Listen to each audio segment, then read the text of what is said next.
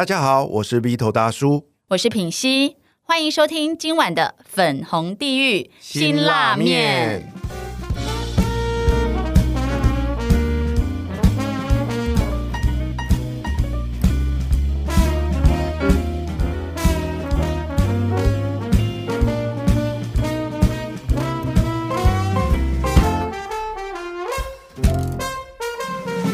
今晚邀请来陪我们一起吃这碗辛拉面的来宾是谁呢？我们很荣幸邀请到了大名鼎鼎的命运设计系系主任简少年老师。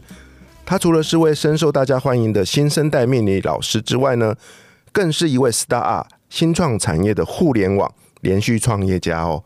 让我们来欢迎鼎鼎大名的简少年老师。Hello，Hello，Hello，Hello，大家好，我是少年，我很开心来到这个节目。要吃辛拉面，我觉得有点紧张，因为我平常是不吃辣的，所以你是平常吃的很清淡吗？也没有很清淡，但是就不不太吃辣，哦是个怕痛的人。可是你你感觉是很可以挑战，就是一些很麻辣的问题的人呢、应该还好，我觉得没有，我一般来说都很逃避麻辣的问题。真的吗？你之前 就是从大学生出来啊，大学生都没出来，在那边不用就是。感觉上好像每个学生都在比，就是我要更辛辣，我要讲话更劲爆。我觉得那个是很天生的、欸，我不太属于天生就是艺人的类型。真的，真的哦里面有太多太屌的人，像像你看那个阿达啊，或者像大亨林承安嘛，他们就是天生就是跟一般人很不一样的人。如果女生就很美啊，袁爱妃或者很帅啊，你看像李维峰唱歌又好听，所以我觉得他们真的是，我们我们那个开玩笑嘛，就是艺人艺人叫异于常人。那他们的确是啊天之骄子，我觉得很特别的人啊。对但我觉得我就是一个呃很一般的宅男大学生。哎，可是啊，我再回头看这个大学生来了没的那一段节目的时候的录影，我发现嗯老师你跟那时候其实有点不一样。长相超不一样，我看我认不出来。老实是啊说，这个单纯发型上面有做了很大的修整。以前这个时候是什么杀马特嘛，也玉米须造型嘛，现在就是老婆剪一剪 家庭理发。对啊，眼镜也不一样啊。那时候没有戴眼镜、啊，那时候戴隐形眼镜。年轻的时候都觉得隐形眼镜要学像以前运动嘛，打篮球。现在怎么打篮球？现在看到球都不知道要投还是要接。然后服装也不一样啊。啊服装当然不一样啦，因为那时候比较潮流嘛。现在就觉得，你知道，你知道小时候觉得穿衣服很重要，但是结婚十年以后，你已经觉得穿什么好像都差不多。哎，你结婚十年了 V 头吗哥是可以理解。他他已经是结婚十五年的代表哦，，我没有，不是结婚十年啊，就在一起十年嘛。因为我跟我老婆对刚过完第十一个情人节，对。我觉得人的一生哦，就是一个不断的了解自己、探索、成长的过程啊、哦。那我们刚刚聊的是外观嘛，哦，其实对于一个宅男来讲，我真的也经历过老师的那个阶段呢，就是一开始不知道自己适合什么就乱穿，嗯嗯，慢慢的、慢慢的才找到自己觉得最舒服、喜欢的样子。对我我属于就是一直都活在一个很很二次元的一个人啊。对，就例如说我很喜欢看漫画，所以我一直觉得自己应该要像漫画主角一样的活着。所以漫画主角就是要每天都有故事嘛，每天都有新的挑战嘛。然后热血冒险对，然，后你快死的时候，这个雅典娜会突然说：“你还有寿命啊，加油啊！你怎么会是要死了呢？” 然后你就燃烧你的小宇宙站起来。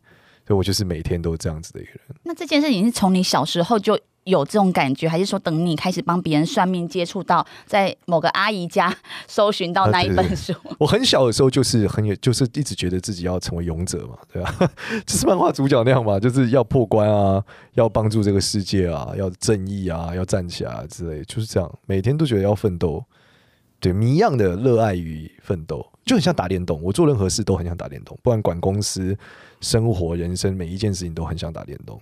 那你最喜欢玩的电动类型是哪一种？RPG 吗？现在可能是美式 RPG 吧，我特别喜欢玩那个 Fallout 嘛，一城余生嘛，就是那种美式 RPG，就对话会有很多选项嘛，然后每个 NPC 你都可以跟他有不同的发展嘛，然后你每个决定所有事情都都会影。响最后的结果，对对，对然后很嗯自由嘛，然后我我很会很会玩 FPS，我以前国中的时候很会打 CS，就是那种射枪游戏，我是全国中最会打的几个人。哇，对我可以靠打那个为生，就这样，就很会打，很会打，所以很热爱。对，那从小到大看过的这么多漫画里面哦，你最最最喜欢的是哪一部？一部就好。哦，我是一个很早熟的小孩，原因是因为我看了很多漫画，我通过看漫画认识了这个世界。然后，如果说我最喜欢最喜欢一本漫画，是一个比较以前我讲会是一个比较冷门的漫画啦，对，但是那是一个医生的名字，但我有点忘记，好像叫伊藤英式物语吧。然后讲一个医，讲一个人，一个日本人，然后他就是我不确定名字是不是这个，但大概是这个方向。然后他就是讲说他是一个艺，他从小想当老师，可是他因为手就是小时候被烫到，所以他手张不开，所以那时候被歧视，他不能上体育课，所以他就不能当体育老师。后来他因缘际会底下得到一本法文词典吧，然后他背了很多法文之后，他觉得他去当医生。他去当医生的时候，大家跟他讲，因为你的手这样不能开刀，所以你不能当医生，所以他又失去了机会。但最后他成为一个非常有名的细菌学家，然后死在非洲解决螺旋菌黑死病的好像有什么问题，就死在那。对，然后这个故事很感人，我看每一次我都会狂掉眼泪。以前要买漫画，但我保存不良，所以后来被白蚁吃掉了。死在白蚁手上，，这个作者画了两个故事，我都很喜欢。一个是这个，一个另外一个比较有名叫《龙马传》，讲版本龙马。对我很喜欢版本龙马一个一个词，反正那个大家意思就是说，他认为人应该不断追逐自己的目标，就算死的时候也是要往前死才可以。就你死的时候应该是往前走的死，而不是躺下的死，因为你在追逐你目标。哇，从小就热血到现在呃，，我是一个很非常热血，但现在年纪大了，觉得看事情多了，也不能说那没有那么冲了啦。但是就对于世界还是有一个正向的想法嘛。那最近呢？最近有什么持续在追的漫画连载中的？就是漫画，我你要讲好笑的吗？还是我看太多？因为每天同时间可能看十到二十部漫画，每天每天每天哦，你持对续的，我我持续在追的漫画应该有三四十部，每个礼拜我就是我没事就会打开手机看漫画。所以你会跟你的小孩一起看漫画吗？小孩我小孩才六岁，看不懂字啊，我会跟他一起打电动。哦，对对对，他我跟他一起打 PS 五，就这样。他觉得他很幸福，因为他同学都不能打电动。对呀、有一个那么热爱电动的爸爸、哎、哎，你知道吗？过年的时候，我儿子最常跑到我旁边说：“爸爸陪我打电动，因为他喜欢玩那个超级玛丽，啊，马里奥，马里奥，奥德赛马马里奥就奥德赛，对对对。对对对，然后你知道那个东西对这个年纪的我来讲，我真的搞不懂那个三 D 要怎么样去操控，哦。所以我就我就很勉强的跟他说：啊，爸爸爸爸爸爸眼睛不好，有有一次我我被我老婆就问他说，就是问我儿子说，哎、你你知道你你妈妈在干嘛？他妈妈在卖化妆品的。他说爸爸呢？他爸爸是老师。哦，那是什么老师？打电动的老师。因为我非常会打电动，就是我他破不了我，就是按两下我就过了嘛。哇我就是超级会打电动的人，所以他就会很开心，很崇拜我。他对我的崇拜建立在打打电动。电动，对哎、，这是很棒的一个，啊因为我一直觉得身为一个男人哦，我们最大的那种最开心的事是什么？你知道吗？就是跟儿子有个共通的一起做的一件事情。嗯，我是还好了，我觉得打电动比较开心。我本质觉得打电动是开心的。对，我老婆就是看我跟她玩那马里奥德赛的时候，我老婆说你真的很开心呢、我说嗯对，我超开心的。秉熙有听过吧？啊，你老公应该也是喜欢打电动的、也是，非常热爱虚拟世界，对啊像啊。NFT，所以我刚我老公一直说要帮我出一张，呃，出 NFT，我说有人要买吗？会了，会一定会有人要买啊。真的吗？对啊，你你看你老公第一个买啊，好，是他也很爱，跟我。他也很爱 VR 之类的虚拟的所有东西。啊，我就是很很宅，很很爱很爱。哎、对啊，说到这个，我们来切入一个我意外的发现呢，就是一开始邀请啊简少年老师来是以一个算命师的身份，是可是后来我意外的发现，我靠，你超屌的欸，你真的是连续创业家哎。其实连续吃屎吃了很久，做新创公司这是一个超难的事，真的超难。对啊，因为比起我现在在服务的也是一个那个创投机构嘛，所以因为这样，我意外的接触到很多创投圈的人。我们这节目一开始要叫 VC 孵化器，你知道吗？啊是吗？就被他打枪，因为他不懂什么叫孵化器叫。VC 孵化谁想器跟来新拉面好像完全不是一个。对啊，就是我们两个是完全，他想了，他那时候他在说什么？我们是 VC 孵化器的时候，就是陆队长，对他一直说这是哪一家那个政府标案吗？还是哪一个新的录音室？听不懂。对啊，这个感觉会吸引一群就是大概有差不多四十五岁以上的人来听吧。对啊对，，年轻人应该是不听的了。对啊，所以就被彻底打枪，我就我就妥协了。对啊，叫新拉面，新拉面不错啊。对啊，下面感觉就是四十岁以上的人不会听，但有几岁的人会听。撇除一些中年大叔，对中年大叔有歧视。对啊，那这个过程中我也很好奇啊，因为像我啦，我就是凭我这次其实是特意的去找一个跟自己完全不一样的人，因为我过去的人生老是失败嘛，就走在一个轨道上，然后就想说，我人生就是这样子的吗？所以我应该要做一些不一样的事，所以我这次在挑搭搭档，就是挑了一个跟我个性啊、习惯啊，甚至拥有本身的能力是完全不一样的人。对但是我想要请教老师，如果你用这个命理的观点啊、是是是来，看我们这两个人的合作，我是不是做错一个决定？哎、我觉得决定做的很正确。真的吗？因为品旭的脸比较窄啊，然后感觉是那种做事速度很快的人啊，很燥的一个人，所以他是火星人。太厉害了吧！比如大叔，你就是陶给饼哦，一般来说就脸比较宽，我然后脸比较厚重，当然不是指身材啦。一般这样的人就土型人，所以火会生土，所以品系是很旺你的。哇我是旺夫型对，的，只是你不习惯这个节奏，就这样。就他有一个火这种东西怎么样来得快去得快，嗯就是节奏很很特别，要抓不住，对不对？火是抓不住，碰还会烫到，对不对？看起来很美，但碰不得，类似这样。那土就是很稳定，包容万物，但是都很需要很长的时间去 cooking 一件事。对，然后你说你人生老是失败，不能这样讲，你只是还没有成功，你在成功的路上。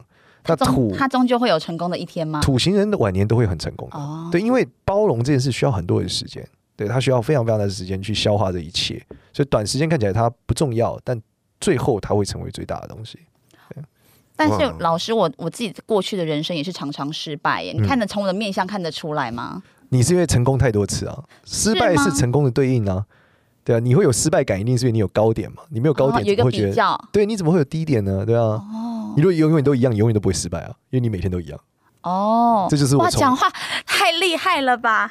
对啊，所以我觉得是还没有成功，对，或是你太常成功了，你才会一直觉得你自己失败。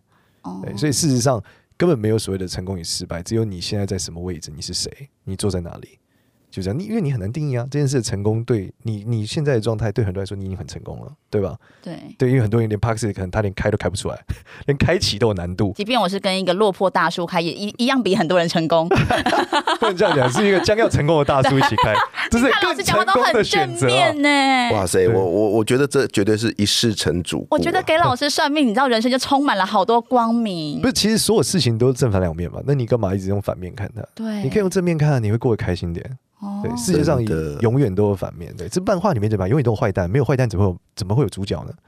对，火影忍者一定有坏蛋嘛？对，海贼王一样那。你都会幻想你自己，就是如果你对应那个漫画的主角，你是对你是当那个英雄吗？你自己不会是想当英雄，就是当那个奋斗的人，不能是英雄，因为奋斗人不一定最后是英雄。对啊，如果最喜欢的那天，我参加了一个 NFT，它的项目是跟漫画有关的，然后还有一个活动说你要跟你喜欢的漫画人物告白。我就很直觉要选谁，我选了《圣斗士星矢》，就是 Sensei 啊，就是 C 啊，因为我永远都记得星矢在每次倒下的时候都会燃烧小宇宙再站起来，倒下又再站起来，所以我觉得这个是对的，就是你只要一直站起来，总有一天你会赢，你会赢。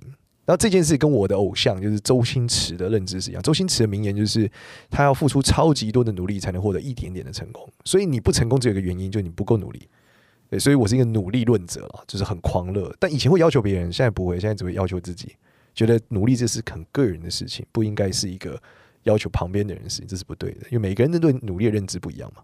所以你觉得要非常非常努力，然后才会获得一点点成功。对对对对，可是有一些人，他提倡的那种身心灵的人，他们提倡是我我全然的丰盛，对就是我我随便我呃，有一些人的信念是一分努力一分收获，但有一些人就是所有的丰盛都是我的，所有的美好都跟我有关我。觉得这件事的本质是你把努力跟所谓的就是干这件事挂钩了，但努力跟呃所谓的加班其实两件事。你可以努力的让自己丰盛啊，哦，对你还没有达到那件事，你没有努力的丰盛，干的那一种，不一定要苦干，不不一定是苦干，努力有很多种形式啊。对啊，你例如说，你会说一个人去健身房是在苦干吗？他的确是，他比我上班还苦，我觉得。他杠铃可他可能很喜欢，对，那你不会说你你为什么要去苦干呢？哦为什么有苦干工厂呢？不叫健身工厂，叫苦干工厂，这还有点诡异嘛。对，但他里面的人的确每一个人比我上班的时候都苦干一点啊。对啊，但是他们很你不会叫对，你不会叫他苦干嘛，所以他努力在走向他的方向。哦。对啊，我觉得老师他有一种就是很快戳破盲点的，他讲的话都是很直接的，而且你找不到什么反驳的理由。哎，就对啊，他就是事实。嗯对，代表不科学，科学是可被推翻的。我在他 真的哦我在他身上验证到那四那四个字叫做铁口直断啊。我以前觉得 铁口直断就是啊你很准，不是他讲出来的东西，我都觉得其实有带了一点，我我或许可以说是心理学嘛，还是怎么样？就是你不会觉得那很玄，你反而觉得那是有道理的。其实我觉得绝大部分在工业革命后的哲学家在讨论事情的时候都是很逻辑性的啦，只是我们接触到的经典大部分都是几千年前的嘛，因为那是因为你有太多要读了，你一定读最早的，啊？但实际上你仔细看一九一八呃五零年到两千年这些新的哲学家在讨论事情都都是很很很科学的。就举例来说，我最近很喜欢看一本书，推荐大家叫《幸福之路》。然后这本书是那个拼多多的创办人叫黄峥，他解释说为什么他离开拼多多。拼多多很成功嘛，三年赚了几千亿，他为什么离还离开？他就认为说，幸福之路告诉他答案，我就去看。那是一九三零年左右的一个一个哲学家写的，他里面有一段话超棒，我会分享给大家。嗯他就讲说，所谓的成功，其实就只是为了比邻居屌而已。我会觉得这句话超中肯，对啊，因为你就是跟你的同温层比啊，你不会跟其他人比啊。你所谓的幸福也是一样嘛。我们刚刚讲的成功，所谓的失败，那是你比你没有邻居屌，所以你觉得你失败。但其实你可能比很多人屌啊，对啊。所以他说，所有的男人回家之后说他今天很累，为了成功，其实这句话应该翻译成我今天很累，因为我想比邻居屌。我要比隔壁老王屌。对，但的确这是应该是的。对，这就是其中一段，他有很多很好笑。例如说，我我们在评断一件事，他认为说，哦，这个内容很无聊，所以我觉得他不会有人看。他说，世界上最伟大的经典，理论上都超级无聊，对吧？你看圣经前面花了超大的篇幅来介绍人名，那这时候新的出版社编辑会说，不好意思，作者，那个如果前面有三页介绍的人名，大家都不知道是谁，应该没有人看。嗯但他很多人看啊，嗯，所以事实上无聊不等于没有人看，这是另外一个有趣的事情。对，关键还是他在阐述的是什么。对，所以他有很多很多这样。那我认为，其实近代的哲学家阐述都是很逻辑性的了。嗯，这真的是呃，我我也常说类似这样的东西，就是信与不信都是比较出来的结果。嗯，重点是你在做这件事的时候，到底有没有 enjoy，到底有没有开心？对，那我跟品熙很幸运的合作这个节目到现在，哎，十八集嘞。对啊我啊刚，刚以为要十八年了，想说也太太悲惨了。对啊，我18们从一开始都不知道怎么做，做到今天这一集为止哦。那整个过程，我我跟他常常沟通啊，就是哎，好开心哦，就只有这个收获，哦最大的收获哦，。十八集是你们是周更吗？周更对，哇，那也十八个礼拜。对，我觉得还蛮，就是我跟他说，因为老实说做 podcast，我不知道别人是有没有营收，但对我们两个目前刚开始其实是没有。可是我说我觉得很开心，因为每一次都可以采访到不一样的人，哦然后像这样的人都是可能我们生活中我们彼此都不一定会碰得到的异人，温层的人，对，然后又可以跟。请教他们很多事情，跟他们身上学到很多东西。我觉得这件事情对我来说比钱还要重要。不要钱还是蛮重要的。你看，我等一下，等一下还要帮我算命，就已经 你你现在可以开始开始，我知道你受不了了，你可以开始去提你的问题对，我不。想知道他过去了。从下一个，今天这一集就到之后，欢迎杰上帮我们算命。OK，的，哎、各位，我跟你们说，那个简少年他已经没有再收预约了，他预约到今年八月，然后要等到他八月消化完，还有可能不会再开放预约。对，因为我觉得太还有更多时间可以做一些影响力更大的事了。你可以譬譬如一下吗？你看吧，我们我假设我们今天来录这个节目，嗯他可能有一个几万人听到，对不对？对，多棒！那这样子总比我算命就只能服务一个人啊。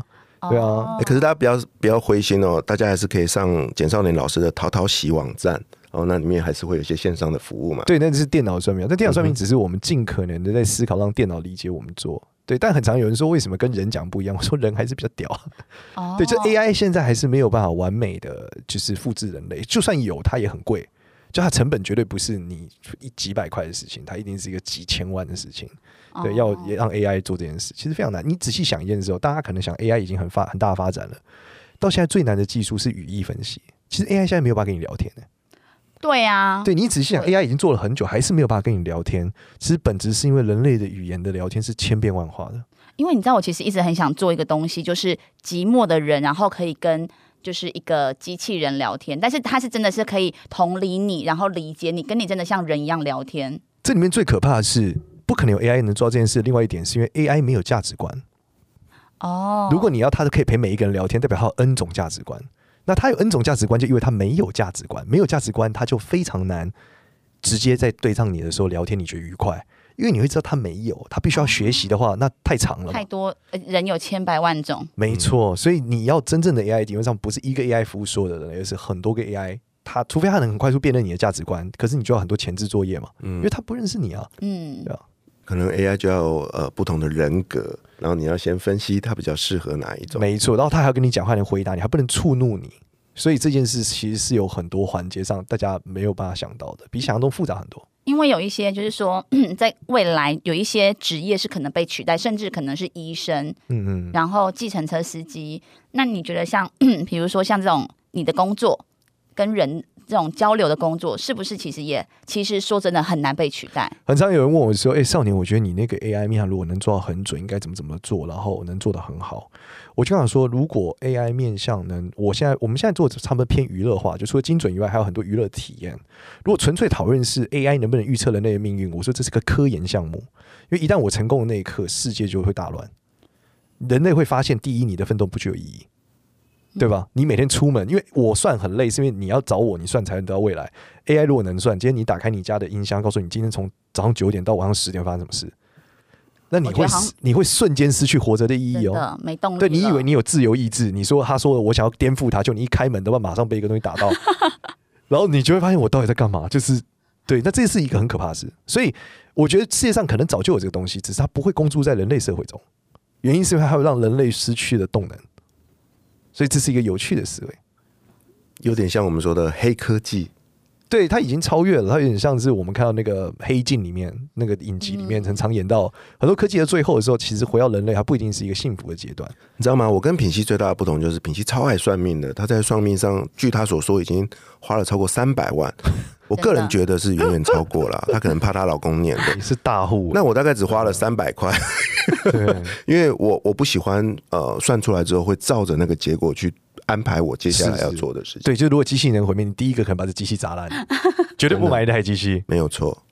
可是我我自己就是我发现呢，我算命这个算命师他如果讲的是我想听的，对，我就觉得太棒了。但如果这一个 A 算命师他讲的就是好像我未来很糟糕，我就会找 B 算命师，OK 直到有人讲到是我想听的，哦然后我就会觉得嗯，这个才是准的。所以我可能花了很多钱在这个地方。你这个感觉跟我到庙里去拔不会拔不到神杯，我就一直拔拔拔拔到拔到准为止那有什么意义呢请问？这种人的心态是什么？这种人的心态就是所谓这个算命师算，以前常有一个传闻嘛，讲这个算命算多了，命会越算越薄。有听过这句话吗？有，对，那为什么要这样做？是因为你这个行为是很高概率容易遇到骗子的，对吧？因为同一件事情，九个老师说不对，一个老师说对，那对的那个很高概率，要把他看错，要么他是骗子。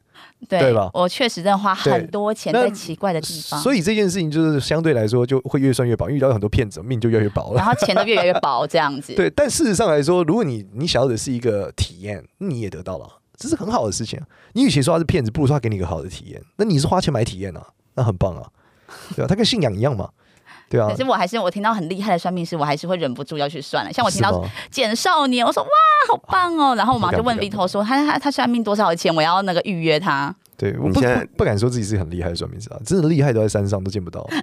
他不会来录制高 podcast。高人都在山上，真的。欸我跟你讲，我听到了几个他自己很神奇的事哦，比如说他去年去参加这个算命大赛嘛，嗯然后拿到了这个第三名嘛，对不对？嗯然后他竟然亲口说啊，我算过了，我觉得我会得名，我才参加的，对啊，这当然这很合理啊。超屌的不。会得名，你参加个屁哦！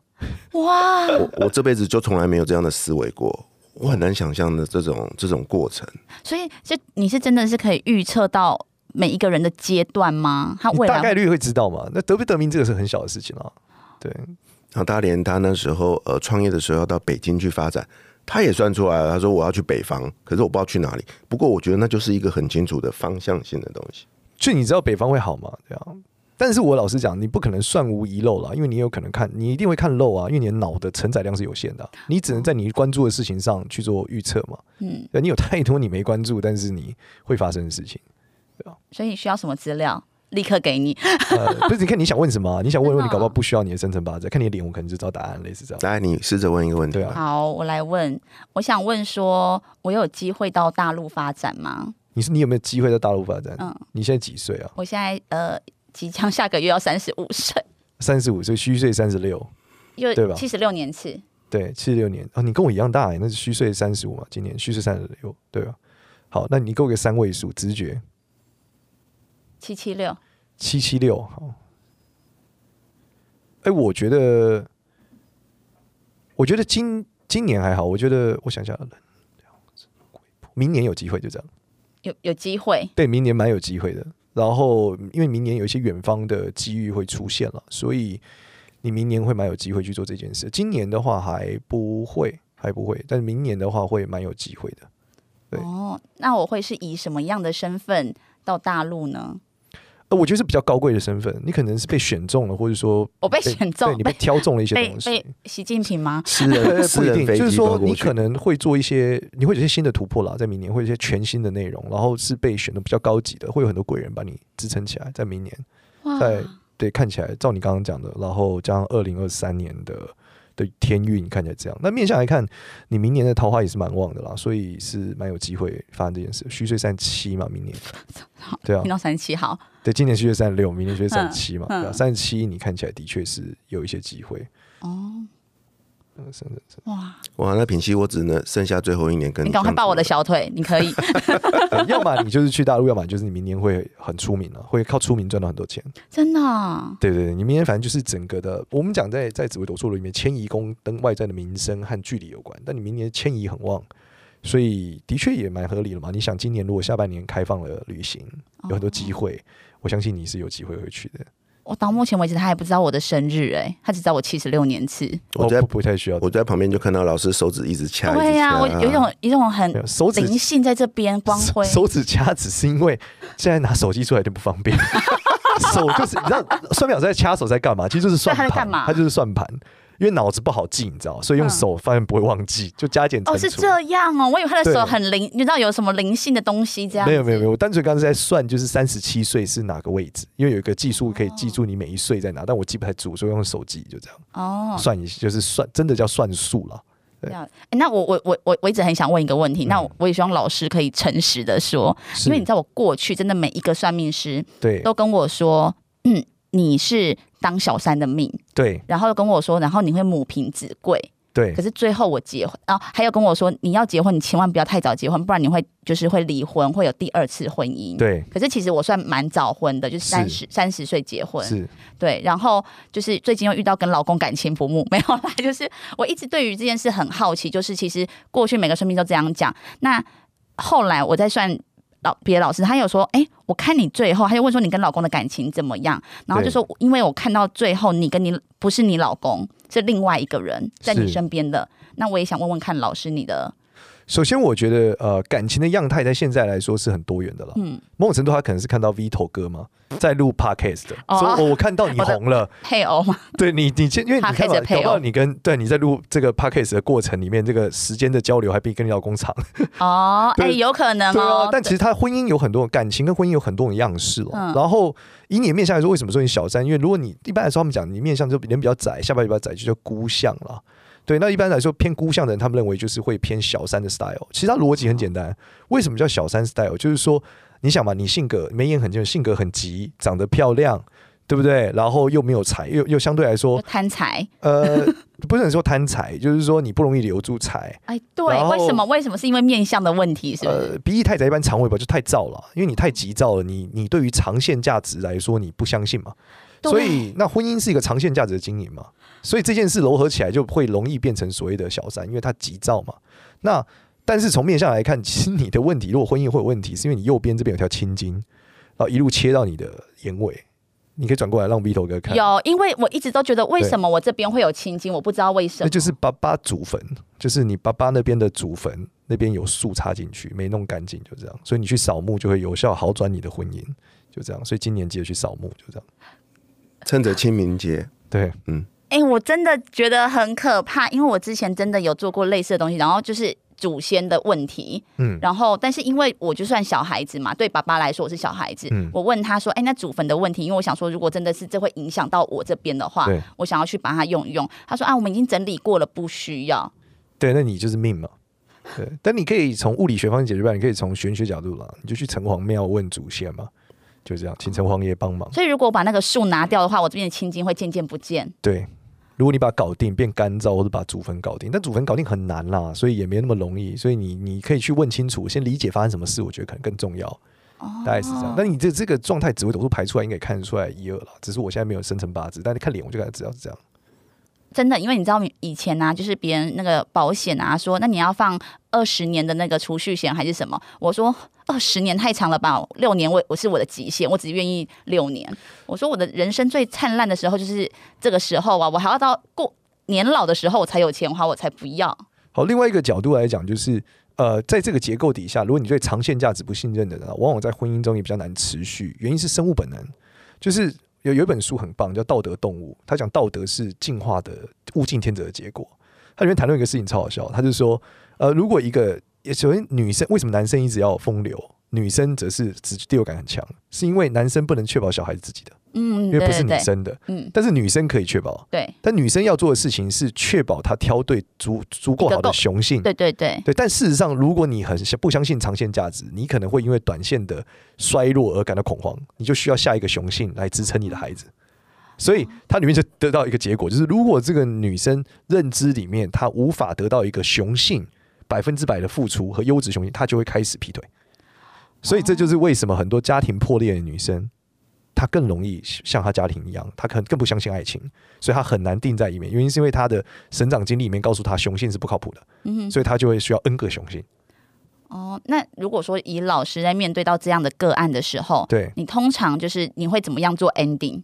没有，如果他的问题是什么，就比如像我刚刚这样子，就说，哎、可是我人家说我是小三命呢，然后那你就不要当就好了。你就你就跟他说不要当就好了对，你就。不要当就好了，哇塞，远离男生不就结束了？我很喜欢老师哦，每次在回答这些命理问题的一个论点，他永远都是以当事人自己为出发，嗯，然后建议大家可以从自己去找到解决的方法。对我，超喜欢这件事。你就不要当就好了。就是他不是那种，就是因为我觉得我很。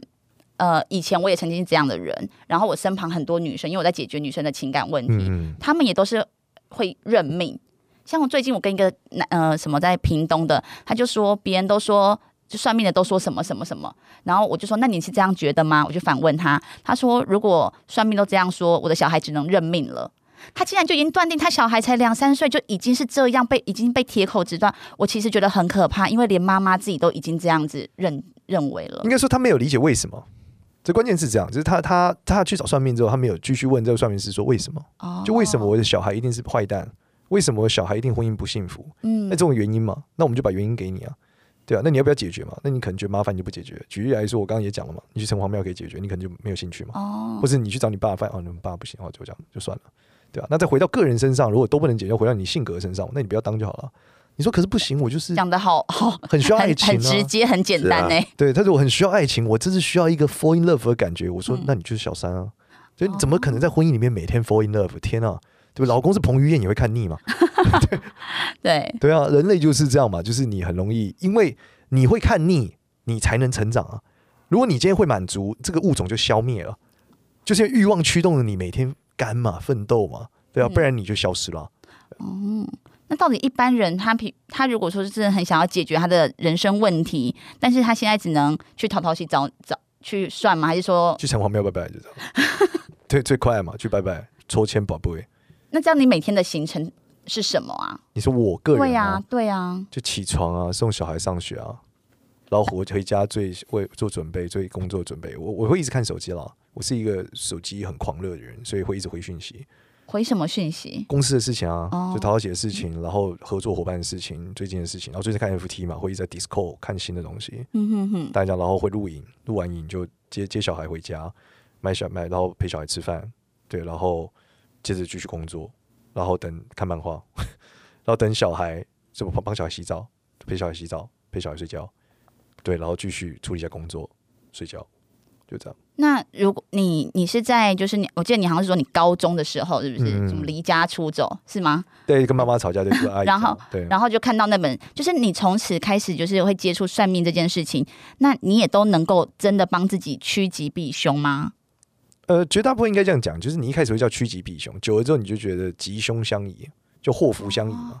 其实没有什么吉什么凶，但是你嗯尽量还是会避开一些事情哦。但是大部分的事情你会发现，真正关键的事件你很难避掉，因为它的组成结构太复杂了，对吧、然后你就会发现哦，关键还是在行善积德，就大概是这样。然后你要做很多正确的决定，就是你必须，其实这些所谓正确决定跟算命没有太大的关系，更多是一些知识支撑的你。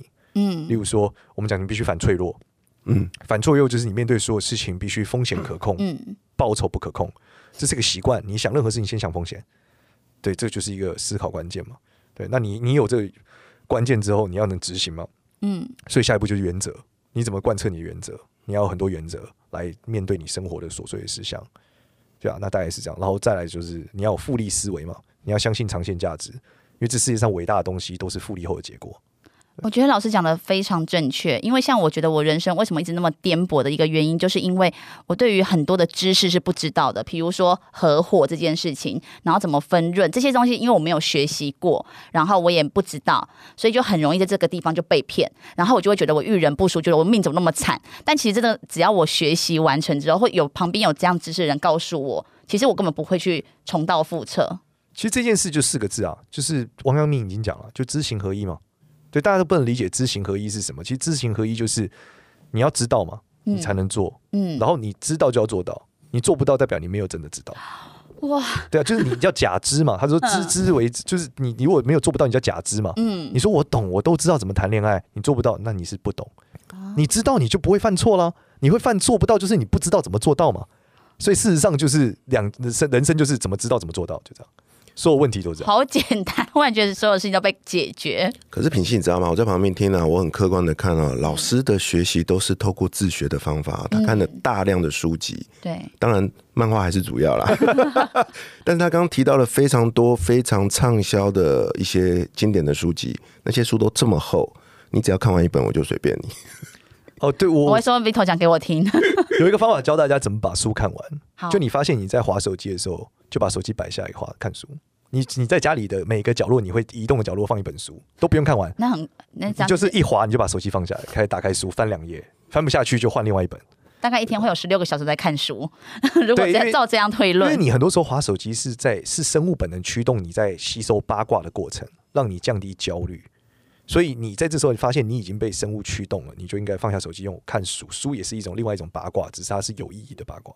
你觉得看手机是在降低焦虑吗？对啊，你会滑，你一直在关注其他人吗？其实简单来讲，就是你在关注周遭的事情嘛。你希望找到打猎的机会，或是你希望周遭的安全性，你不安不安嘛，所以你想要赶快掌握更多资讯。你觉得掌握了资讯你就安全了，其实这是生物驱动你的过程。但像我自己是反而越滑手机我越焦虑，因为看到别人很厉害。对啊，你就所以它是一个很可怕的事情啊。就你越滑，你又发现邻居比你屌，对没有办法比邻居屌，糟了，而且你会惯性忽略不比你屌的邻居，只剩下比你屌的。眼中都是比我厉害的人。对，那你你接下来就一直越来越滑越焦虑，它是恶性循环嘛。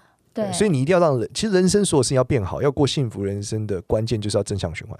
就是你你你如果现在能够一划手机把它放下看书，你一焦虑就看书，你一定会获得幸福，哇因，为你会进到正向循环。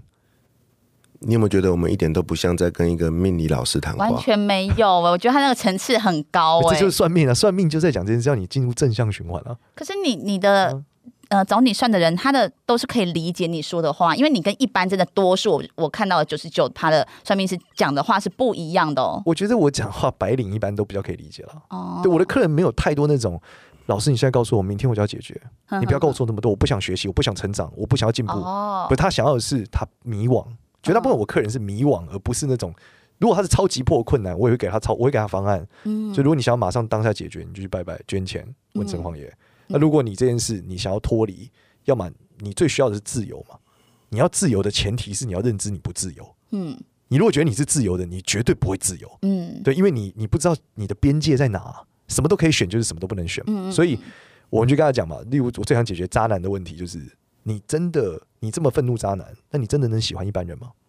对，他实验一下，他发现可不行，他就喜欢渣男。对他只看到渣。我说 OK，那就是渣男就是你的爱啊，对不对？你告诉我你就喜欢骑机车，但你需要四颗轮子，不可能嘛，对不对？那你就接受，那你就继续跟渣男谈恋爱，很好啊。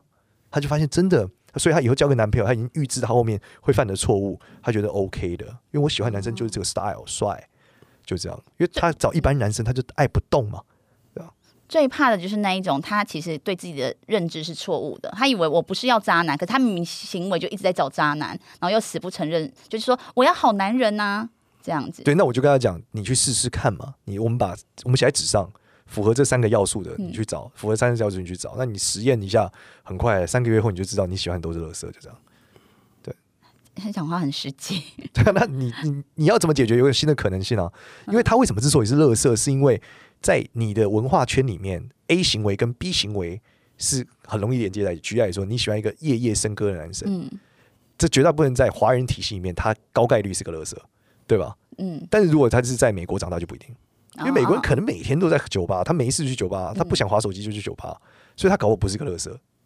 对，这是他的惯性行为。但你看你喜欢这个 style，那你你就去找美国人嘛。所以嫁给老外一直都是我们在感情上的一个全新解答，而且超有用，超级无敌有用。我跟你讲，有用到爆炸，真的有用到不可思议。哎、我第一次听到这样的一个观点呢、很多人夫妻，之前我有一个学生，他的夫妻宫看起来就不是那么好，但他他说老师我婚姻幸福美满，才知道哇，她嫁给一个无聊的意大利人，都超有聊。哦，对，这个意大利人就是在意大利人眼中他是无聊到爆炸，超无聊的一个人。但是对比华人、意大利人，再无聊，意大利人都超有聊。超浪漫。对，真的，因为他的生活，他觉得这没有什么，我就是一个超无聊的人。嗯嗯，我懂，我懂。对，他就发现我超棒。然后说跟她老公怎么沟通不了，他说非常合理，意大利人就这样，他合理化了这个所有我们可以想象的一边渣男行为，就这样。嗯，但她老公也不是个渣男，因为她老公在意大利人眼中渣不动，就这样。就是个无聊的人。对，我原本以为啊，就是要当算命师，一定要有一些天赋的超能力或者是什么才能。但是呢，在研究这个简老师的这个学习的过程里，发现你真的是靠自己一步一步这样子学习。当然，兴趣是一个很重要的成分了啊。我就不能完全讲靠自己了，对，绝大部分是靠网络和靠朋友。啊，你也有你有正因为式拜老师啊。如果对如果没有网络，我很难得到那么多知识嘛。对，就是图书馆是很有限的书，很有查资料很有限。第二件事就是还有很多朋友，我从朋友身上学习很多，甚至是但还有拜师，还有老师们给我教我。我一路上遇到非常多的老师，都愿意不藏私的把把很多技术给我，我其实是很幸福的。对，就是嗯，很多人说少年为什么你这么年轻，在技术上可以有这么多？我说说穿了，就是我拿到的秘籍比较多。对，真的没有，我我我有论经验，我觉得很多前辈比我强太多了。但问题是，那些前辈他们那个时代的时候，他们彼此文人相亲，他们不愿意，也不会给别人秘籍。可是我是小孩，所以大家都会给我。对，所以我比较被认定为一个传承者，而不是他们的竞争者。嗯，所以我的运气很好，因为这个时代大家都不学东方算命，星座很蓬勃，塔罗牌很行，东方算命非常式微。嗯，对，紫微斗数还算多人学的，面相更少，风水更少。你再到风水的往下阴宅，根本没有年轻人很难啊。像我也一样，我很讨厌爬山啊，对啊，每次要凌晨上去这边看坟墓，我想说，靠，我还要早起，对，所以我觉得很难。对所以我想请问老师一个问题，就是你觉得要具备哪些特质或能力，才适合投入命理这个行业呢？首先，大家用命理这个行业来论证，其实就太大了，因为命理分很多不同的技术。举例来说，呃，相师的记忆力要很好，原因是因为你要记得别人的脸，你要听看过，你要记得，你不记得你很你很难进步嘛。那紫微斗数师的记忆力要很足，呃，紫微斗数师的文字解答能力很强，因为它是个中文版的物理学，所以你需要对中文很有感觉。如果你中文很烂，那很其实没有那么适合。那如果你想成为卦师，所以易经卜卦老师，你需要超直觉，他就像塔罗牌老师一样，你直觉要超级强。所以每个算命师他的具备的能力都不一样。那但事实上，你是不是都能学会？都可以，因为没有那么难。我们可以讲，如果算命这个知识体系大概有一百分，绝大部分我们平常用到，例如我问你说，哦，你什么时候谈恋爱，能不能去远方干嘛？这只用了算命这个技术百分之十到二十而已。这么少，对，其实它百分之八十其实都如同大家跟大家想的都很不一样。举例来说，我们从清末明初的书里面看到韦千里写的《知命看相五十年》，里面可以看到韦千里讲那个时代的看相是一眼看出来你会被雷打死，还被火烧死。嗯，现在算上面相看相是哪看得出来？对吧？然后当初我们再回到唐朝，唐朝的时候，袁天罡、李淳风那时候在看相是用听的，他听到你声音就知道你三十年后在战场上被削头而死。哇，根本脸都不用看到，脸都不用看到，对啊，你你怎么会这样呢？对吧？那这个就是唐朝是应该是这样的，所以我们说我们现在用到的太少了，少到不可思议。嗯你只是看明年会不会有财运，哇操！这里真 而且正问题都差不多。没错，这里整个技术真的落差太远了。所以您自己还是有持续的在学习这种各个新的领域的。我对我们自己的要求，包括我讲，我认识，我刚刚在节目前有讲到，我认识一个河北的帅哥嘛，就我以前我就有一次很狂妄地在群里面说，比我帅的没我准，比我准的没我帅。后来发现他比我又帅，比我又准，是一个河北的帅哥。那时候他就知道，就是在这样子的家传三代家传嘛，在家传体系里面，我们讲你你看不出这个人什么时候死都不叫会，就是我没有办法一眼看出你什么时候死都不能叫会。所以我们会的基础是一眼看出来你是几岁死，哦，他们的标准很高。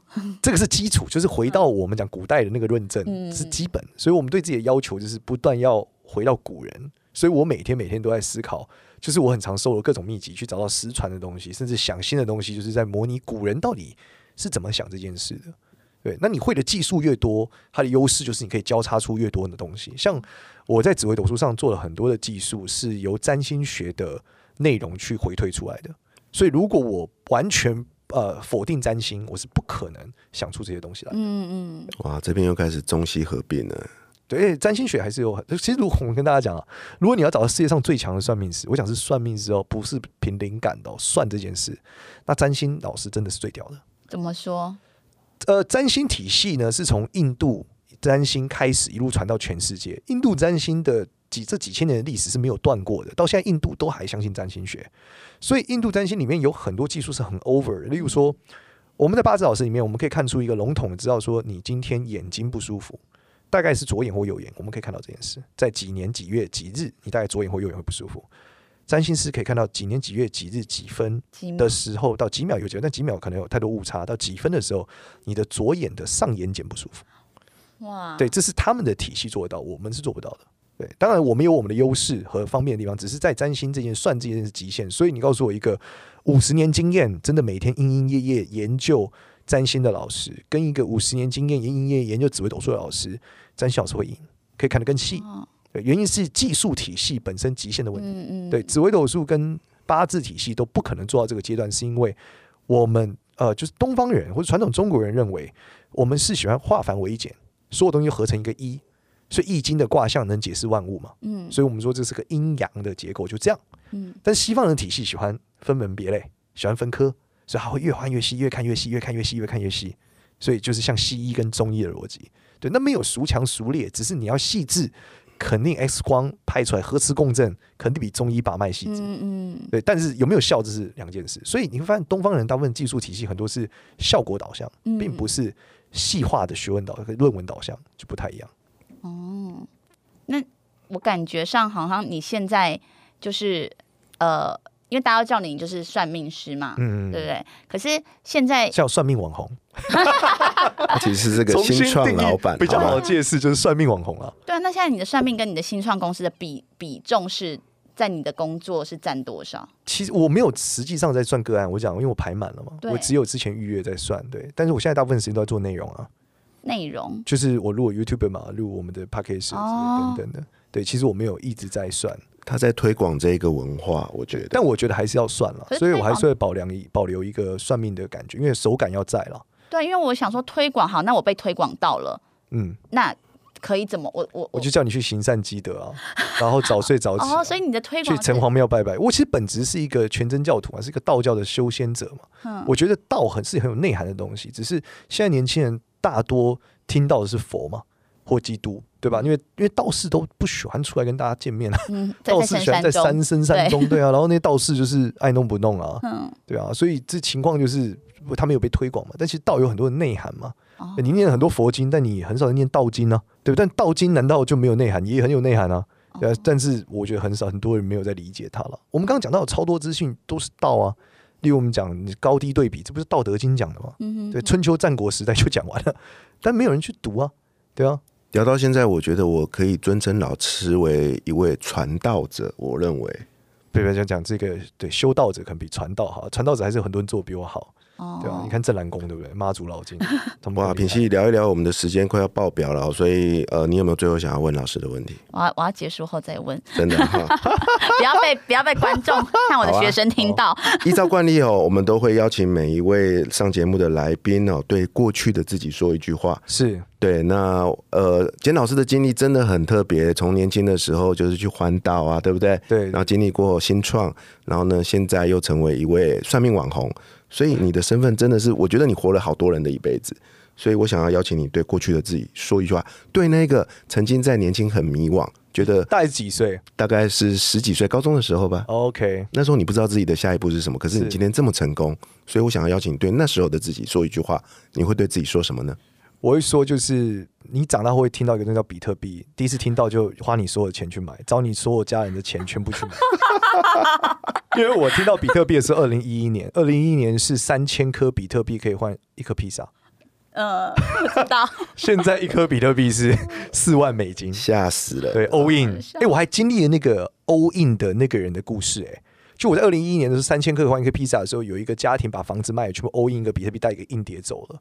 最近他们讲啊，他们的比特币传到全世界，他们是全球富豪之一，然后他们非常有钱，整个家族都超级有钱，哇，就需要他 all in 的比特币。